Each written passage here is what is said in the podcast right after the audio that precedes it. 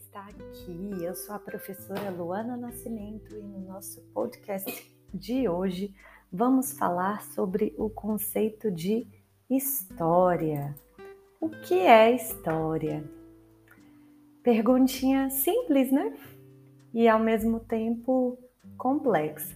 Então vamos lá, história, essa, essa área do conhecimento, né?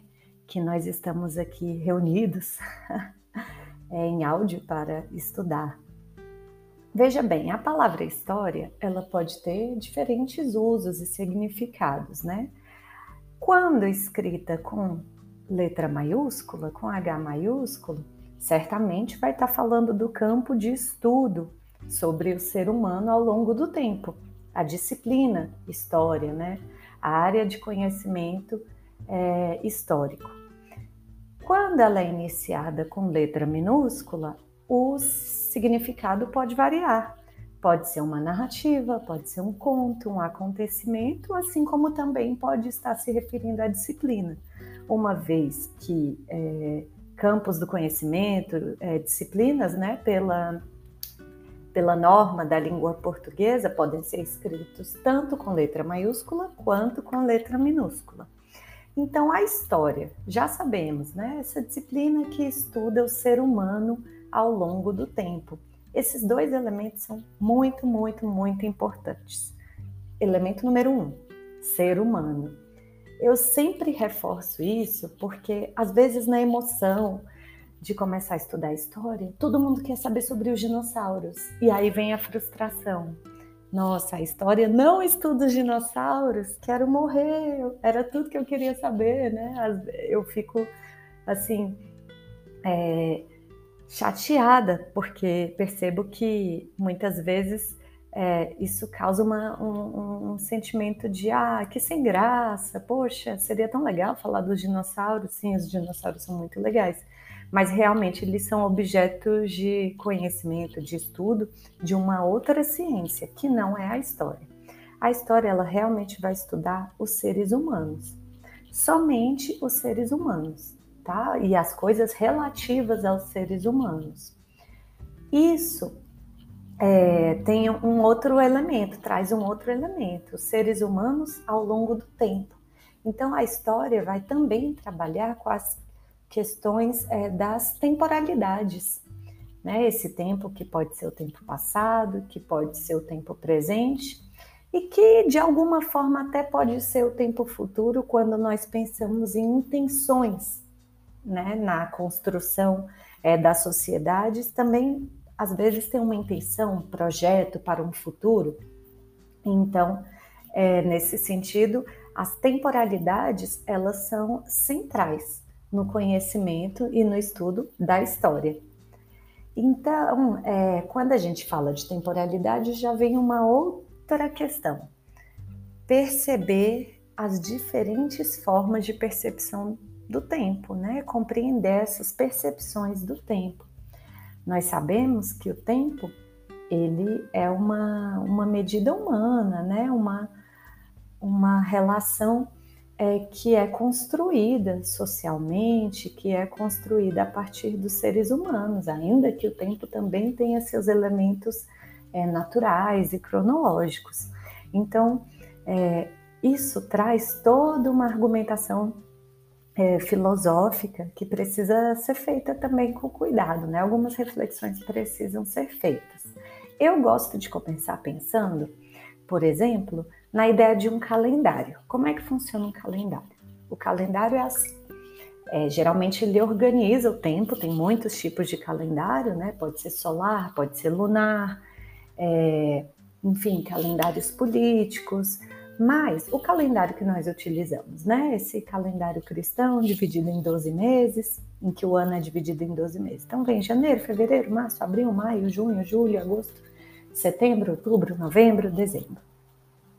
Em cada época, cada mês, geralmente é, tem algum acontecimento marcante, né? Janeiro o ano se inicia, volta às aulas, fevereiro carnaval, março ou abril tem Páscoa, maio tem Dia das Mães, Dia do Trabalho, junho festas juninas, né? Festa de São João, em julho tem recesso escolar, enfim. E é, deixa eu pensar, o que, é que tem em agosto? Dia dos Pais, em setembro tem a chegada da primavera, né? O 7 de setembro, o dia da independência, outubro tem o dia das crianças, novembro tem dia de finados, dezembro tem Natal. E aí, quando termina o ano, o que, que acontece depois? Começa tudo outra vez. Aí vem janeiro e esse processo se reinicia mais uma vez. Então, nós percebemos é, nessa forma é, de, de contabilizar o tempo, de organizar o tempo, uma percepção cíclica. As coisas acontecem, seguem um ciclo e retomam esse ciclo depois de um período. No caso aqui, o período de um ano, né? Um ciclo de um ano. Então, essa é uma forma de percepção de tempo. Mas outra forma também muito é, utilizada, por exemplo, uma linha do tempo. Quando nós fazemos uma linha do tempo, nós colocamos os acontecimentos em ordens cronológicas, colocamos o, o, os acontecimentos numa sequência, o que veio antes, o que veio depois. E essa sequência, ela não, não tende à repetição. Por exemplo, é, eu, se eu fizer a linha do tempo da minha vida, eu nasci em 1986. E eu só nasci uma vez, né? Então vai estar tá lá, 1986 eu nasci. Eu entrei na faculdade em 2004. Eu me formei em 2007. Eu fui fazer um intercâmbio em 2011. Depois, em 2013, eu fiz outra faculdade. Em 2018, eu fiz um mestrado. Em 2019, eu me casei e me tornei mãe, tudo no mesmo ano. Meu Deus. Em 2020, eu comecei a trabalhar na escola que eu estou atualmente. Então vejam que esses acontecimentos foram colocados em ordem e que eles não se repetem. Então aqui eu tenho uma percepção linear do tempo. E essas percepções elas vão se complementando. É, ao mesmo tempo que para algumas coisas nossa percepção é cíclica, em outros momentos é, nós vamos utilizar uma percepção linear, uma medição do tempo linear. E essas só são algumas possibilidades, porque o tempo, galera, o tempo faz parte do fundamento da história. Os grupos humanos, eles já registravam e percebiam o tempo de forma diferente. Então, para a gente entender essa especificidade, entender como cada grupo se organiza, é imprescindível também essa percepção do tempo, percebermos como cada grupo organiza o seu tempo. Isso vai nos dar informações sobre as dinâmicas sociais desses grupos. Por exemplo, os gregos, eles compreendiam o tempo de uma forma cíclica, né? Como um eterno retorno aos mesmos acontecimentos. Então, eram ciclos que se repetiam. A tradição cristã, ela tem uma percepção linear, né, em que os eventos acontecem de maneira sucessiva uma sucessão de eventos e que eles não se repetem e eles caminham para um fim dos tempos, né? Então, é uma percepção de um início, um meio e um fim. É muito legal, né? Isso marca também a nossa forma de organização social, já contando com essa ideia, né, de tempo com início, meio e fim. Então, é, pensando assim, a história ela pode ser dividida, né, entre a história vivida, a história que nós vivemos e a história estudada. A história estudada, ela é o trabalho feito por nós, né, historiadoras e historiadores, a partir do estudo das fontes históricas.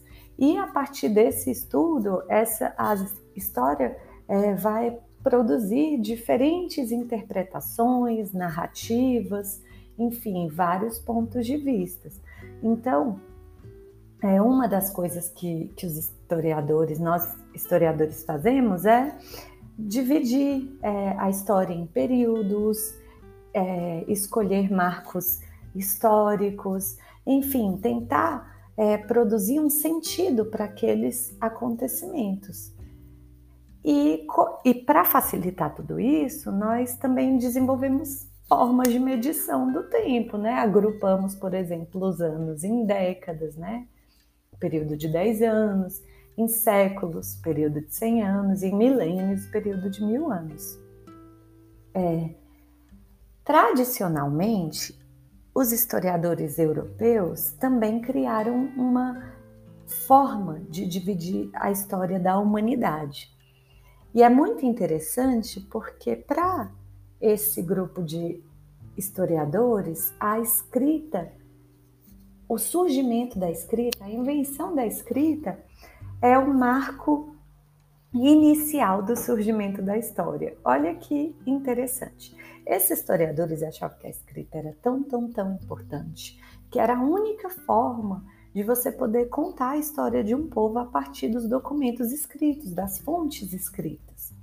E então eles escolheram o surgimento da escrita, que foi por volta né, é, do ano 3000, mais ou menos entre 4000 e 3000 antes de Cristo, eles escolheram ali como o início da história.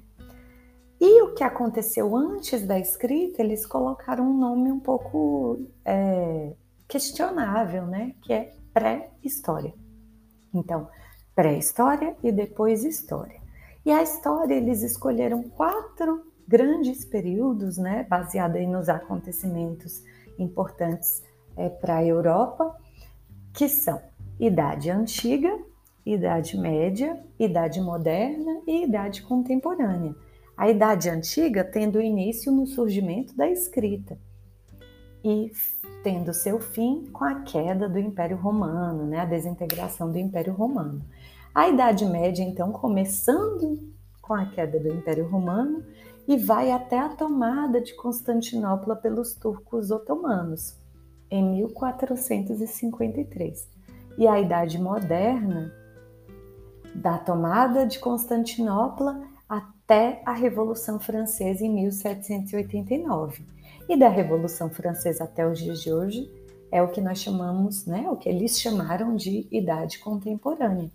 Essa divisão tradicional é muito usada e geralmente os livros de história vêm organizados de acordo com essa lógica. Por isso é interessante é, nós conhecermos. Mas também é muito importante perceber que esses acontecimentos estão muito é, relacionados a história da Europa e que não sempre é, eles são eficientes para explicar outros contextos históricos. Então, já, é, já traz também aqui uma das, uma das características da história, né? a questão das narrativas, das interpretações, dos pontos de vista. Então, é assim que a história está dividida a partir do ponto de vista europeu do século XVIII, quando eles dividiram é, dessa forma. Não necessariamente essa é a única forma possível, mas ela é sim muito utilizada e é importante nós sabermos sobre ela. Ok, galera? Então, por hoje, eu vou encerrar esse episódio por aqui. Nos próximos eu quero receber comentários, retornos de vocês e vamos juntos por uma atitude historiadora. Tchau!